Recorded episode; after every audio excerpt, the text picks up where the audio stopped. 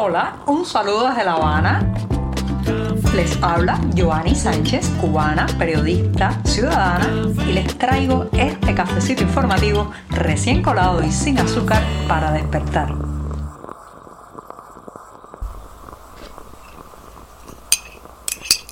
El mes todavía es joven, la semana también. Estamos viviendo un martes que ha amanecido soleado, pero con algo de brisa aquí en La Habana. Y en este 4 de octubre de 2022 estoy terminando de refrescar este cafecito amargo y sin azúcar, sin una gota de azúcar.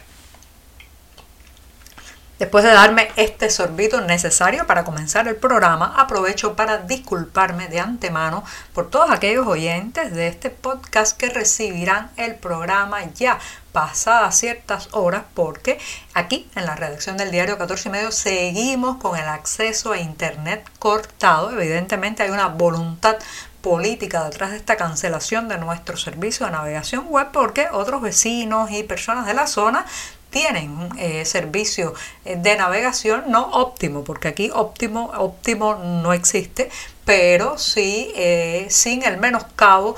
total como le estamos sufriendo nosotros los reporteros de este diario. Por tanto, tendré que encontrar el camino para hacerles llegar este programa. Un programa que voy a comenzar hoy con el tema de cómo se revienta desde adentro una actividad, una acción, una protesta y una manifestación con esos topos, esos personajes que el propio oficialismo mete en las filas de los inconformes, de los disidentes, de los contestatarios, de la gente común para hacerles parecer violentos, vandálicos, para hacerles parecer, eh, bueno, malas personas, hacerlos quedar mal ante la opinión pública nacional e internacional. Señoras y señores, esto es más viejo, como diría mi abuela, que andar a pie, porque la seguridad del Estado cubano o policía política mamó, estudió, se formó con los manuales de la KGB soviética y de la Stasi alemana, y eso, claro, está, eh, se encuentra entre digamos, el manual básico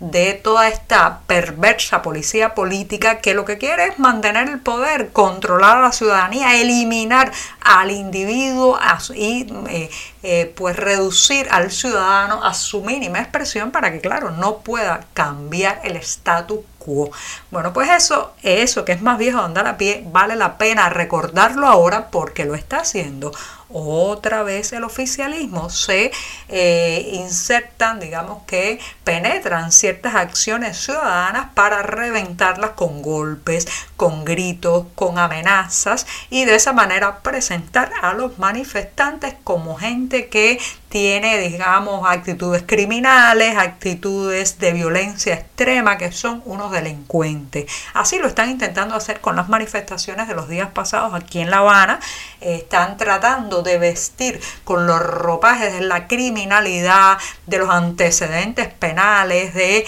digamos, la violencia por la violencia a muchos de los manifestantes que ya empiezan a saberse los nombres de los detenidos, de los golpeados por la policía política, entonces les quieren fabricar un historial desestabilizador y un historial de vándalos cuando la mayoría de las imágenes que hemos visto circular desde las manos ciudadanas son manifestaciones pacíficas y con un reclamo válido no solamente el reclamo de que vuelva la electricidad y poder disfrutar de ciertos mínimos servicios, sino, señoras y señores, el reclamo humano de la libertad. Mucho cuidado con esos que llegan y revientan las acciones, haciéndose pasar por manifestantes, pero también provocando desde el otro lado, lanzando la primera piedra, dando el primer palazo, golpeando a la primera persona que se encuentren, sea niño, mujer o anciano, para entonces pues provocar una respuesta que ellos presentan como la agresión que vino por primera vez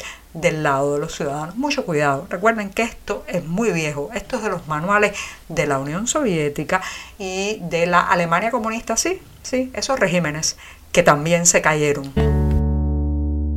La palabra normalidad, ¿sí? Ese término tan poco normal y que prácticamente casi nunca se puede ajustar a una realidad que tenga alguna relación con esta isla, bueno, pues esa palabra normalidad está en boca por estos días de muchos funcionarios, dirigentes, cuadros del Partido Comunista, rostros públicos del oficialismo cubano que intentan hacernos creer que después de varios días de corte eléctrico en zonas extendidas de la capital cubana, después de los pasos, del paso de los vientos del huracán Ian que ha dejado prácticamente todavía a oscuras buena parte de la provincia de Pinar del Río, cinco fallecidos según las cifras oficiales y cuantiosos daños materiales. Bueno, pues después de eso están tratando de promover que hemos vuelto a la normalidad, que estamos de regreso a cierta estabilidad. Señoras y señores, la normalidad yo creo que ningún cubano eh, la conoce o ha podido aproximarse a ese estado en que básicamente, pienso yo, los servicios eh, elementales como el suministro de agua, el suministro eléctrico, el comercio de productos básicos funcione de manera estable, fluida, sin que usted tenga que dejar parte del hígado en la búsqueda de esos servicios o en la, eh, digamos, en el reclamo de esos servicios. Por tanto, ¿de qué normalidad está hablando ahora la prensa oficialista que se llena de esta palabra tan vacía, tan envolvente, tan engañosa que, reitero, prácticamente no se ha podido usar en este país en los últimos 60 años. ¿A qué normalidad estamos hablando? Solamente después de restablecerse eh, el servicio eléctrico en varias zonas de La Habana por el huracán, bueno, pues hemos, nos hemos enterado que la termoeléctrica Antonio Guiteras ha tenido que salir de servicio por rotura. ¿Es esa la normalidad, la rotura constante de la termoeléctrica? La normalidad es las larguísimas filas para comprar comida. ¿Es esa la normalidad que pregona la prensa oficial? Uy, qué normalidad tan anormal. Algunas agencias de prensa extranjera y sus corresponsales radicados en Cuba, que como ustedes saben y hemos dicho en este programa, han sido rebautizados en la isla con el nombre irónico de corresponsables extranjeros porque tienden a mirar hacia otro lado cuando pasan las cuestiones más importantes en la realidad de esta isla. Bueno, pues se han puesto las pilas, como diríamos, en buen cubano y poco a poco han ido saliendo imágenes profesionales, fotos tomadas por reporteros de estas agencias de la violencia eh, desatada en la calle Línea, en el barrio del Vedado, aquí en La Habana, durante las jornadas de protesta, específicamente la noche del sábado primero de octubre. En esa jornada ya saben que los vecinos del lugar, hastiados del corte eléctrico, asfixiados por las cuestiones que tienen que ver con la sobrevivencia del cada día, pero también con un justo reclamo de libertad y de cambio en este país, bueno, pues salieron a las calles, específicamente a la avenida o la calle línea, muy céntrica y muy importante para la comunicación entre varios municipios y bueno, pues allí plantaron cara y pues dijeron consignas, reclamaron y bueno, pues el oficialismo respondió como sabe responder con básicamente personas vestidas de civil, pero que eran agentes de la seguridad del Estado, reclutas del servicio militar obligatorio, con palos en las manos que agredieron a estos manifestantes. Así que además de las filmaciones que han hecho algunos participantes, están saliendo lo que podemos llamar fotografías profesionales, donde se ve el momento de la ofensiva despiadada contra manifestantes pacíficos, incluso siendo golpeadas mujeres, eh, otros jóvenes también que al parecer, según denuncia de sus familiares, recibieron heridas graves en la cabeza y en el rostro que llevaron incluso sutura en hospitales de La Habana. Así que poco a poco se ven esas imágenes que ya sabíamos, pero en esta foto se le pone el rostro a las víctimas y a los victimarios.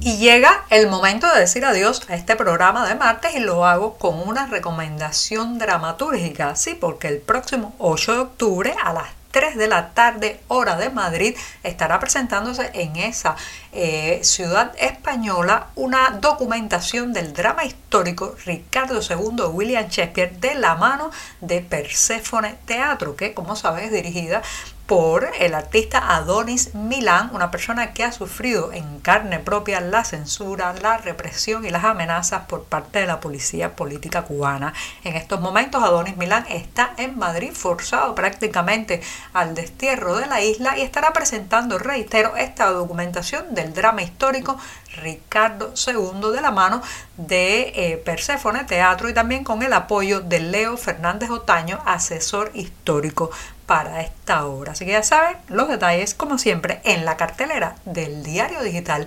14 y medio. Me despido con esto. Hasta mañana miércoles, ese mismo, el día atravesadísimo de la semana. Por hoy es todo. Te espero mañana a la misma hora. Síguenos en 14medio.com. También estamos en Facebook, Twitter, Instagram y en tu WhatsApp.